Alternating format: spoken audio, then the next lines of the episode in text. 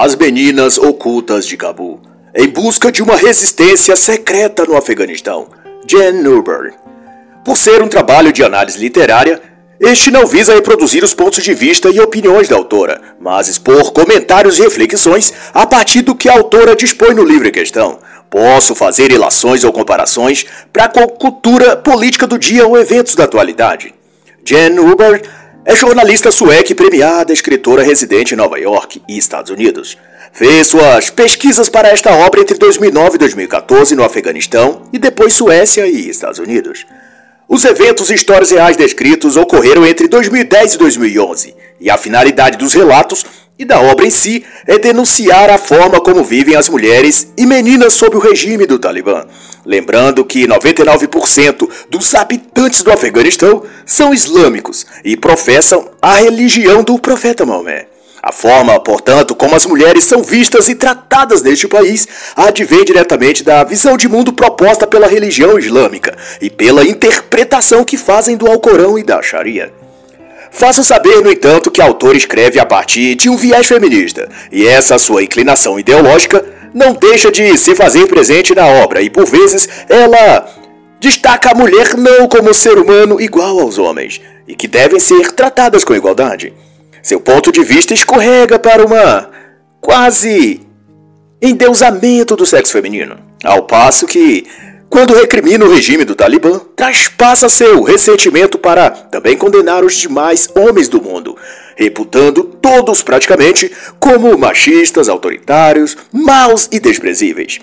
Ela só esquece de pontuar que, quando os homens do grupo terrorista Talibã cometem atrocidades contra outras pessoas, em especial contra as mulheres, eles o fazem buscando imitar aquilo que acreditam que fez, foi e ensinou o líder e fundador de sua religião, o Islã, Refiro-me a Maomé. Portanto, há um abismo de diferença entre o devoto islâmico e o cristão. Jesus Cristo nunca ensinou ou incentivou matar pessoas, espalhar religião pela violência, ou muito menos oprimir mulheres. Ninguém pode então fazer isso dizendo estar imitando a Jesus Cristo, ao passo que o mesmo não pode ser dito do fiel islâmico.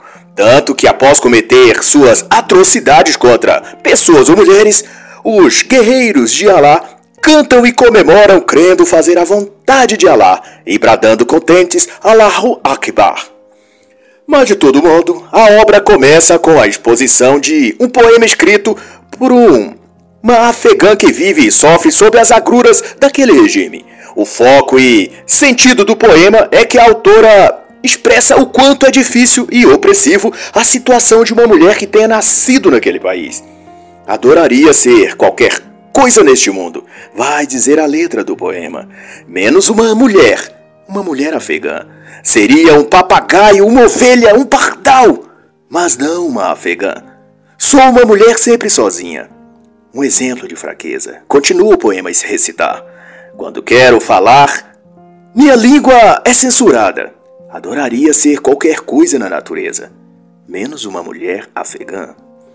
Tudo começa no apartamento humilde, mas, para os padrões afegãos, considerado classe média. A autora está ali na cidade de Cabul para uma reportagem televisiva sobre mulheres afegãs. Sua entrevistada seria Azita, membro do recente parlamento afegão após as forças da OTAN terem libertado o país dos terroristas talibãs em 2001. Azita era mãe de quatro filhos e, aos 33 anos de idade, tentava consolidar uma das casas legislativas do país e reconstruir aquela nação, sob moldes democráticos e laicos. O Afeganistão já havia passado por várias intervenções políticas. Monarquia absolutista, comunismo, um emirado islâmico. E a Zita era uma mulher de vários talentos e, como parlamentar, tinha chamado a atenção estrangeira por sua versatilidade. Falava ao menos cinco idiomas e tinha um pensamento político liberal ela tinha palestrado na Europa e Estados Unidos sobre a vida sob o regime talibã. Não obstante, a situação usual das mulheres no Afeganistão era o pior possível. Eram analfabetas sem oportunidades ou direito à educação. Aprisionadas em casa por seus maridos e até proibidas de verem a luz do dia. E também não podiam receber visitas.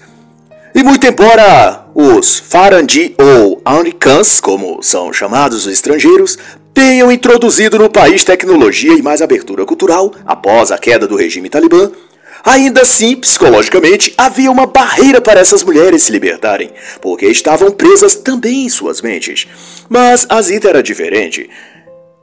No Afeganistão, sua postura impressionava tanto as mulheres nativas como também as mulheres estrangeiras, que ao contato com ela imaginavam uma mulher muçulmana típica, tímida, fechada, reprimida e sem muito a falar sobre si ou o mundo. Tudo isso, esse bloqueio mental, era herança dos decretos e proibições do Talibã quando dominavam o país, e à exceção da capital Cabul, as demais províncias ainda seguiam a doutrinação ideológica imposta às pessoas há anos. De tal que, embora o Talibã já não estivesse no poder, ainda assim era raro ver mulheres trabalhando fora ou saírem à rua sem o marido. Sem contar que o adultério de uma mulher ou ela praticar sexo antes do casamento eram em muitos lugares ainda punidos com pena de morte ou prisão. Os casamentos, tradicionalmente, eram ainda arranjados pelos pais da mulher, sem que esta pudesse opinar a respeito. Se você vai às áreas remotas do Afeganistão, vai dizer a Zita, vê que as mulheres ali ainda são como escravas, como animais, sem ser considerada um ser humano como outra pessoa qualquer. A Zita mostra a Jean o seu álbum de família. Ela casou-se aos 19 anos e gerou quatro filhas. Seu marido era filho de um agricultor, enquanto a Zita filha de um professor em Cabul. Além das fotos do casamento, o álbum contém também fotografia das filhas, as gêmeas Benafsha e Bergista, que significam respectivamente flor e paraíso. Melran diz a irmã do meio e a caçula Melran. E quando chega na fotografia de Melran, a mais nova, a Zita faz a revelação de que veste Melran como menino, embora ela seja uma menina. E de fato, até ali a jornalista e autora Jane Newburn acreditava que a caçula era sim um menino, e não uma menina.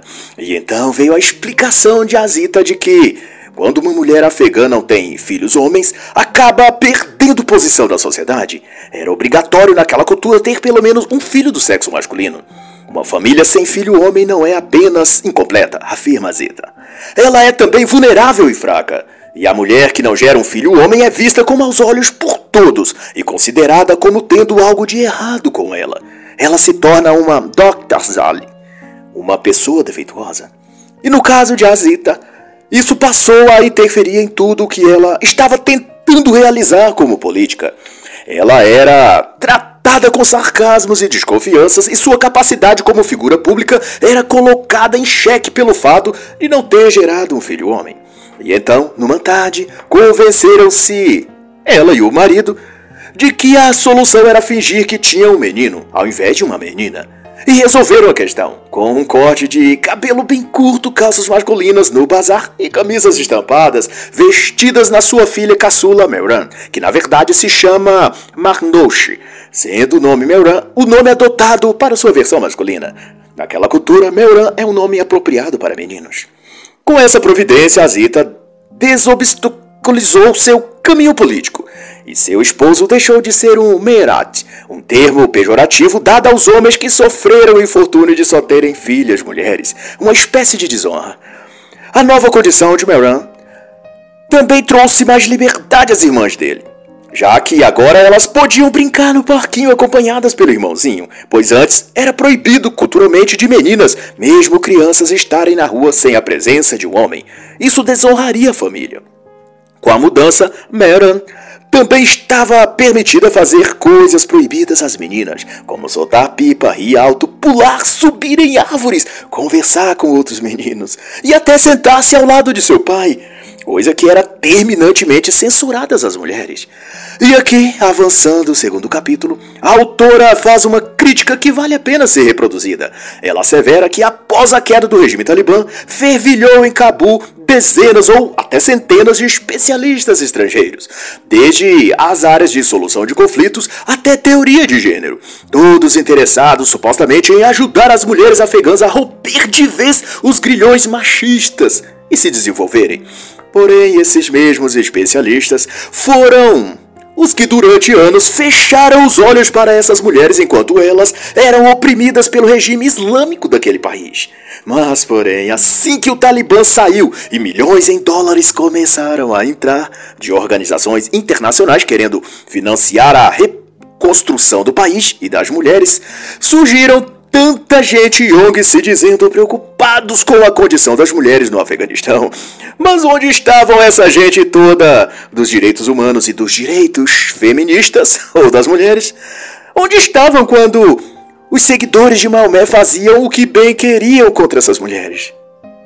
Mas seja como for, assim se deu.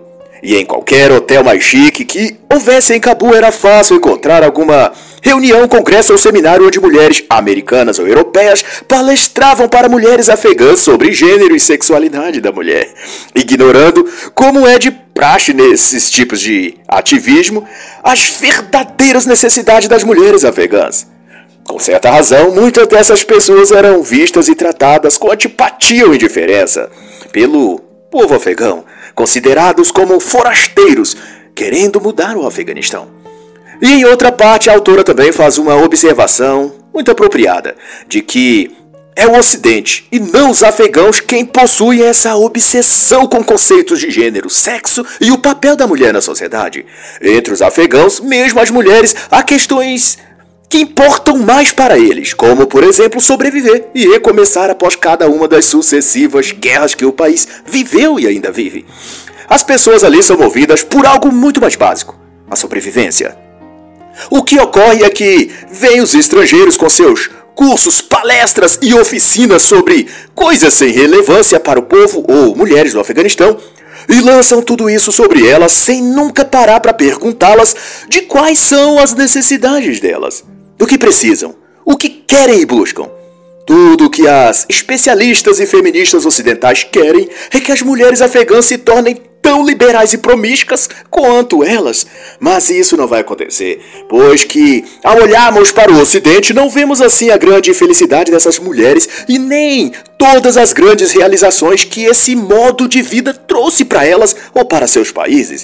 Para entender e ajudar as mulheres afegãs, vai concluir a autora, é preciso ouvir o que elas têm a dizer.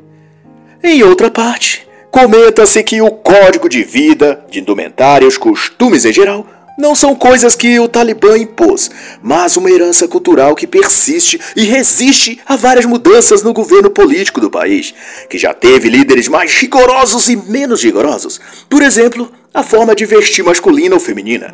Cada sexo tem seu papel bem definido ou delineado na estrutura social e familiar, a partir das roupas ou modo como se veste.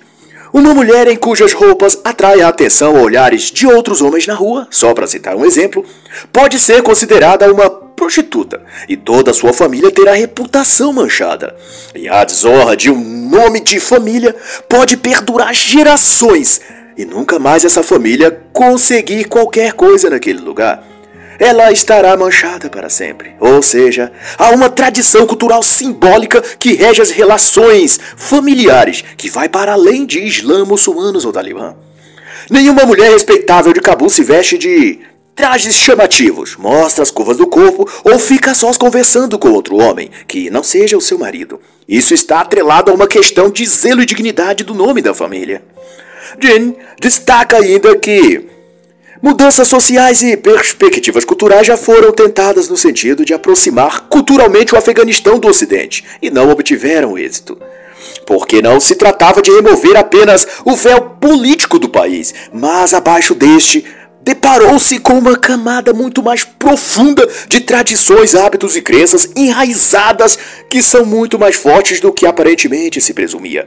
Na década de 1970, a experiência ideológica soviética alcançou Cabul e o Afeganistão também, e quis remover toda a lei religiosa e substituir por um sistema laico e ateísta. As reformas comunistas previam mudanças jurídicas, econômicas e comportamentais, criando a rigor mais liberdade para as mulheres e igualdade de direitos e oportunidades para elas.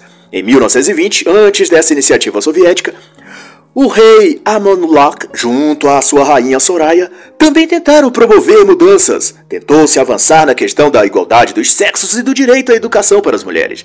A rainha, num gesto simbólico de incentivo à libertação das mulheres, chegou a tirar o véu que usava em público.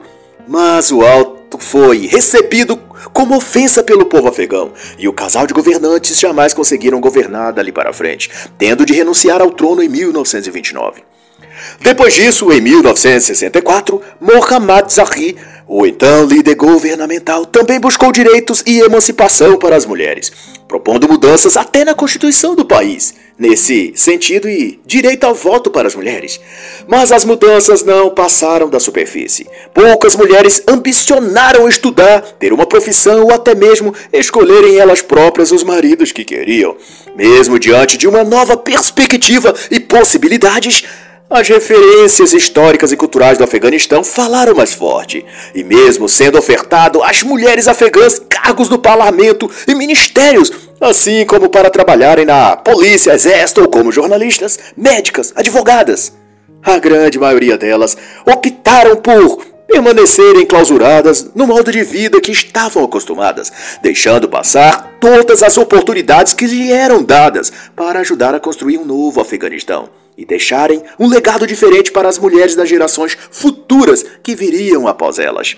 Aquela época foi tão profícua aos afegãos que chamava-se até a capital Cabul de Nova Europa e podia-se até tomar um bonde elétrico no centro para ir para a escola. Os uniformes escolares eram um leve vestido marrom e branco, meias três quartos e uma boina de veludo marrom na cabeça. E na escola havia até time feminino de vôlei, e nas casas uma televisão onde se podia assistir noticiários e a programação internacional. Mas fora do pequeno núcleo onde as reformas foram recebidas com apreço, havia resistência e levantes contra o governo. Tudo aquilo ameaçava as tradições afegãs, e inclusive entre as mulheres havia muita ansiedade em ver de volta as coisas como eram, conforme estavam elas acostumadas. Na primavera de 1992, depois de não resistir mais à pressão social, interesses políticos, guerra pelo tráfico do ópio e questões internas, Cabul irrompeu em uma guerra civil. A história cultural afegã é bem complexa, como se nota, e não pode ser melhorada injetando nessa cultura ideias ocidentais que insurgem as mulheres contra as bases e valores familiares que elas possuem. Como, por exemplo, querer fazer a mulher típica afegã aderir ao divórcio, liberdade sexual e ideologia de gênero. Esses são substratos ideológicos ocidentais e que, mesmo nas sociedades liberais do Ocidente, encontram resistência, quanto mais no ambiente e sociedade de características islâmicas e anti-ocidentais. Ocorre que, quanto mais tentam incutir essas premissas naquela cultura, mais violentamente aquele povo irá reagir, vendo tais iniciativas como um ataque direto à crença e hábito desse povo. Não há diálogo entre duas partes quando uma delas falta com respeito à outra. E neste caso, as iniciativas ocidentais no campo cultural foram invasivas ao tentar conscientizar as mulheres afegãs, dando a elas palestras sobre aborto anticoncepcional, direito ao divórcio e homossexualidade. Esse cardápio de empoderamento da mulher é a receita completa de tudo que o afegão típico considera obra de Satã. E por isso mesmo os ocidentais são tão odiados por eles. E para se ter ideia de como a estrutura de valores no Afeganistão é complexa, quando um bebê do sexo masculino nasce, é chamado de Bacha. É a criança, o menino. E será festejado em casa pela família. E a mãe receberá uma dúzia de galinhas ou uma cabra. Ganhará presentes, comida e uma cerimônia chamada de Nashra, com música e orações.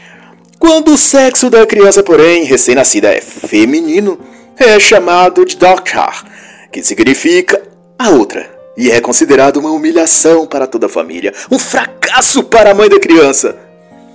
Em alguns casos, após chegar à aldeia com uma menina nos braços, a puérpera ganha uma surra e é posta para fora para dormir com os animais por vários dias e é deixada com fome também por vários dias. E se o homem recebe a alcunha de Madaposti, que significa aquele que só traz meninas ao mundo, este homem é isolado do seu meio social, e os demais evitarão fazer negócios com ele ou frequentar sua casa, ou mesmo conversar com ele. Não apenas sua mulher, mas ele também se tornará um párea social. Dado isso, qualquer pretensão de ajudar as, essas mulheres por parte desses grupos ou movimentos ativistas de direito das mulheres ou humanos devem levar isso em conta, que a história ou condições sociais e culturais dessas mulheres carregam dores e preocupações muito mais prementes e sérias do que aquelas ninharias que ocupam o imaginário e a pauta feminista mundial, como aumentar o número de parceiros sexuais, ter direito ao casamento homoafetivo, poder ir a bares e baladas e beber até cair, de usar banheiros transgêneros, de participar de oficinas de masturbação nos campos universitários e todas essas vulgaridades que não acrescentam nada na melhoria de vida dessas mulheres. Para se ter ideia das preocupações reais dessas afegãs, cerca de 18 mil delas morrem por ano devido a complicações do parto. E muitas simplesmente porque, no momento de dar à luz, havia tido na aldeia delas um deslizamento de terra ou um temporal ou excesso de neve nas estradas. Enfim, elas dependem de socorro e ajuda nas coisas práticas da vida e não de encher suas mentes com landainhas e teorias inúteis de feminismo moderno. E a autora ressalta que o Afeganistão é um dos piores países do mundo para uma mulher dar à luz, empatando com as nações africanas mais pobres e dilaceradas pela guerra. Ela destaca também vários casos muito tristes, dentre os quais uma jovem mulher que se casou com o tio teve três filhos e então foi largada pelo marido por não ter gerado filhos homens. Foi então tomada em casamento pelo sobrinho como segunda esposa e de novo gerou duas filhas mulheres, sendo novamente então abandonada pelo segundo marido. Com cinco filhas analfabetas e nenhuma perspectiva de poder sustentar as crianças. Lembrando que lá não tem Bolsa Família, nem Lei Maria da Penha para que se use para socorrê-las. Elas estão entregues à própria sorte. Outro caso foi o de uma mulher de 40 anos. Ela tinha 10 filhas e seu marido continuava engravidando-a para que ela gerasse um filho homem. Ela claramente sofria violência e já não tinha sequer os dentes da frente. E por esse e outros motivos, a expectativa de vida de uma afegã é de apenas 44 anos de idade. E a maior parte desse tempo, ela está grávida. Naquela cultura, a mulher é nakiuakil, ou seja, estúpida de nascença. Para essa sociedade, a mulher equivale a um animal, sem inteligência devido à sua fraqueza do cérebro. Em casa, os homens comerão primeiro, e as mulheres e meninas comerão o que sobrar depois. Mas cabe aqui uma reflexão. No Afeganistão nunca houve um sistema de governo estável e, portanto, não houve e ainda não há um sistema jurídico regular e consolidado que dê segurança e estabilidade à nação. O país sempre viveu entre guerras e conflitos tribais, étnicos e sociais, além de o país não ter assistência social, aposentadoria ou segurança financeira de longo prazo. Muitas vezes, em meio à guerra, as famílias precisam fugir inesperadamente ou no meio da madrugada e recomeçar a vida em outro lugar. Em meio a esse caos, também surgem saqueadores e famílias rivais que matarão sem piedade quem eles quiserem, para roubar-lhes ou estuprar as mulheres. Daí, ter filhos homens se torna uma questão de sobrevivência. Os homens da família têm o dever de prover sustento e proteção, e enquanto as mulheres, assim que alcançam a puberdade, são dadas em casamento, os filhos homens, quando se casam, continuam na casa de seus pais e sustentam a todos, inclusive sua mãe e seu pai, avós, tios e quem mais viver ali. E no conflito, os homens enfrentam os rivais para salvaguardar os que estão sob seu teto. E na velhice de seus pais, os filhos homens têm o dever moral de sustentá-los. Numa cultura e sociedade irregular e incerta, ter filhos homens é então questão de sobrevivência. Ou senão, outras famílias ou tribos com mais homens saquearão e assassinarão aquela menor e com apenas filhas mulheres. E se isso não acontecer, na velhice dos pais todos morrerão de fome, sem homens para trabalhar e manter a família. E essa conjuntura social é tão arraigada que mexer nela envolve também afetar toda a vida das pessoas em suas nuances mais primárias e fundamentais. Como, por exemplo, se uma família transpor algumas dessas regras ancestrais não declaradas, mas vigentes na sociedade, os homens da família não conseguirão empregos, não lhes serão oferecidos esposas de boas famílias e não conseguirão sequer empréstimos para construírem casas maiores ou consertar a sua no caso de ter sido danificada por um evento natural ou em decorrência de guerras locais. A reputação de uma família é uma moeda de troca, mais importante e valiosa que qualquer outra coisa no Afeganistão. Os Bagdis, os caudilhos ou os talibãs, que alternavam no poder, só reverberavam aquilo que já existia e dominava o sentimento, crenças e hábitos do povo afegão por gerações.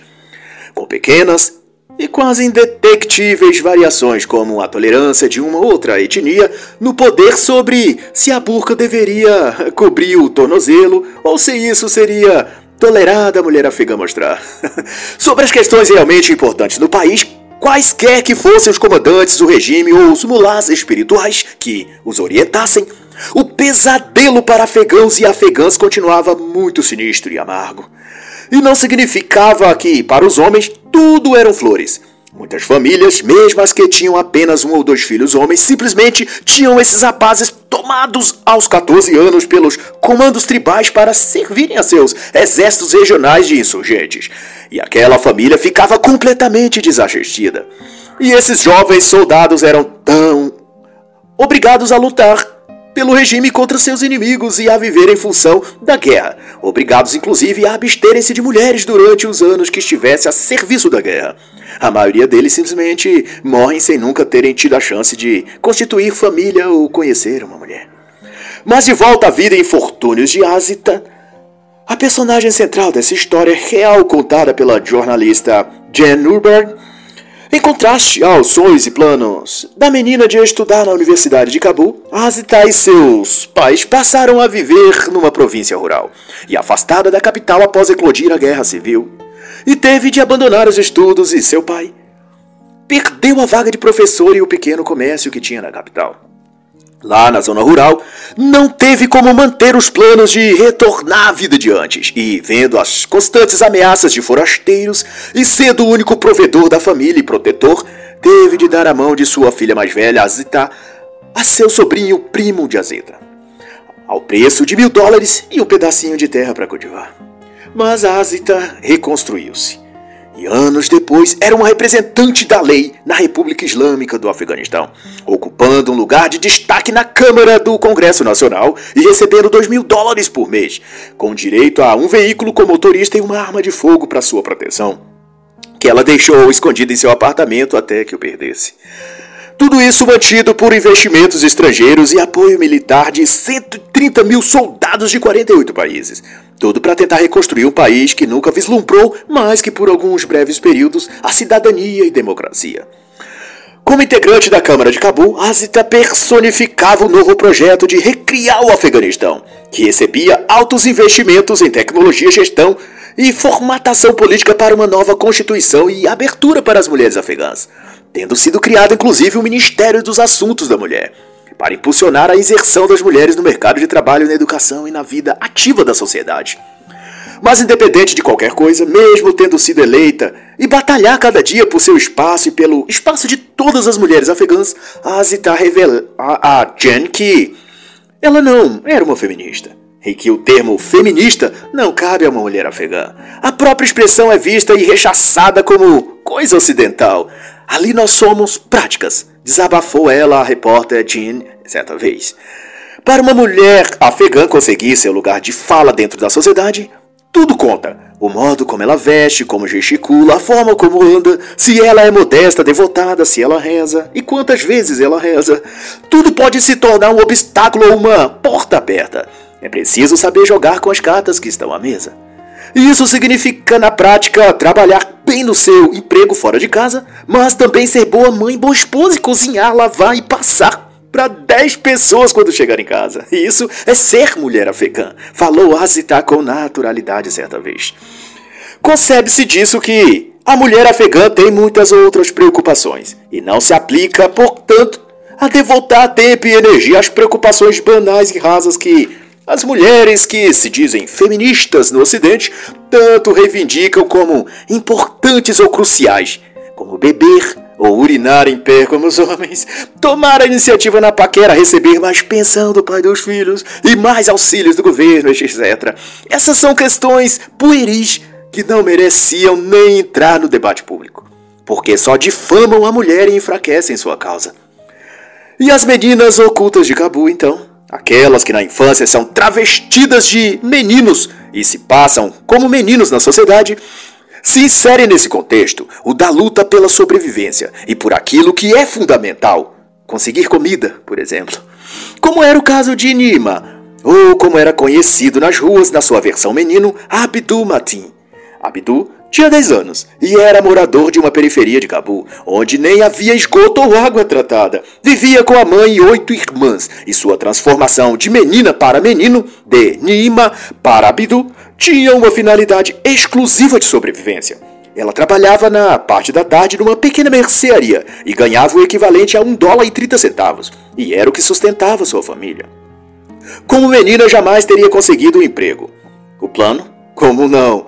V alternativa é de que assim que as transformações no corpo de Nima revelar sua verdadeira identidade na puberdade, sua irmã mais nova tomará seu lugar no papel de Abdu e na mercearia. E quando esta também atingir a puberdade, a outra irmã mais nova se encarregará da função de se tornar um menino. Não existe qualquer plano para depois que não tiver mais filhas com idade apropriada para se passar por menino. O futuro será trágico para todas. Oficialmente, as meninas ocultas de Cabu não existem. Mas, informalmente, muita gente admite que conhece um vizinho ou parente que tem uma filha criada como menino. E essa situação social está diretamente ligada às necessidades e carências práticas da vida e sobrevivência no Afeganistão.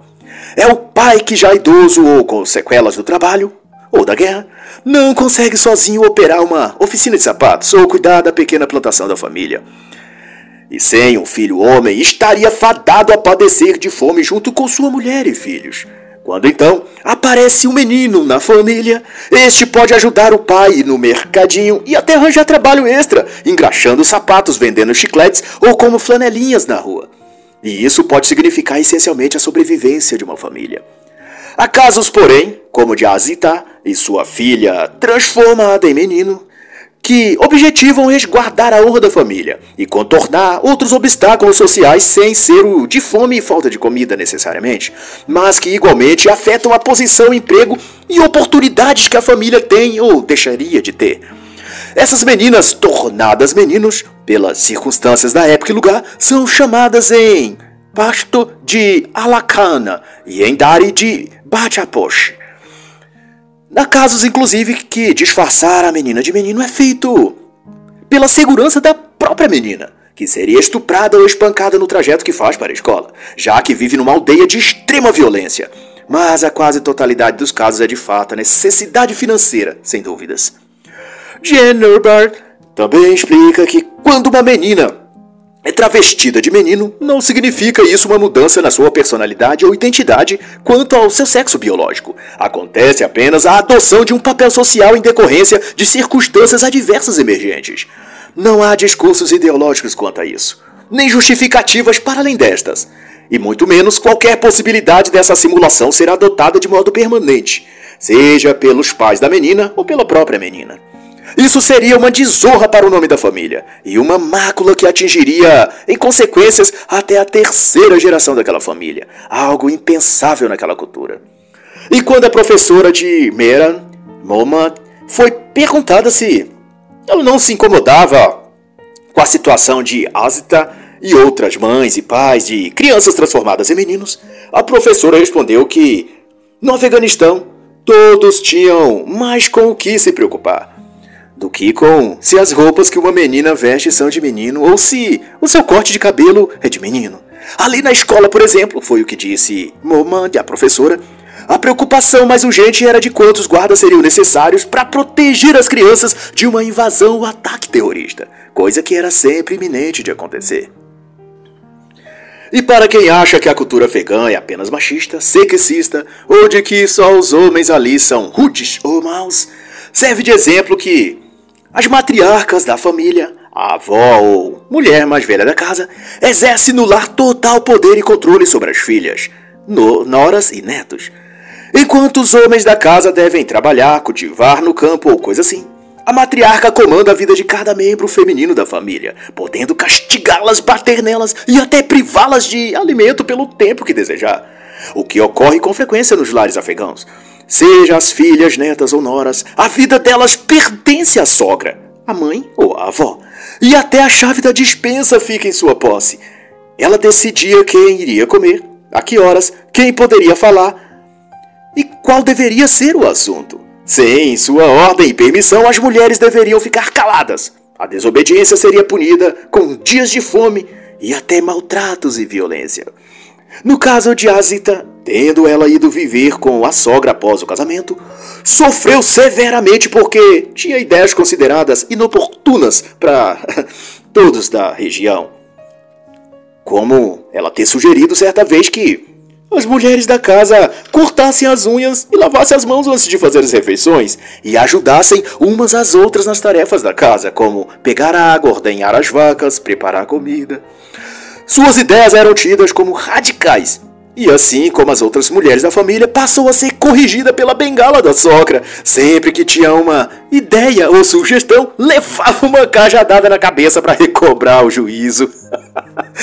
ai, ai, que situação. E as mulheres mal acostumadas e mimadas de nossa cultura reclamam que são oprimidas pelo machismo estrutural em nosso país. Veja só. Em certa feita, relatou Azita, sua sogra espancava violentamente a sua primeira esposa de seu marido. Azita era a segunda esposa. O motivo era algo banal, como um aborto involuntário que houvera ocorrido. E dado o tamanho da brutalidade, Azita arrancou a bengala das mãos da sogra e quebrou, e exigiu que respeitassem-nas como mulheres adultas. Mas dali em diante, Azita passou a levar uma surra por dia, apanhando com fios, varas e até socos. A sogra havia pedido que o filho, marido de Azita, expurgasse dela as ideias e posturas radicais que ela havia trazido da casa dos pais dela. A sessão de tortura diária só foi extinta após a Zita ter engravidado do que viria a ser suas filhas gêmeas, Flor e Paraíso. No Afeganistão, era um costume próprio uma mulher não obedecer em silêncio tudo que sua sogra lhe mandar, não importa o quão absurdo isso fosse. Mas, dando seguimento à questão das meninas ocultas de Cabo, a autora se deparou com Zara, de 15 anos, moradora da província de Faryab, no norte do país.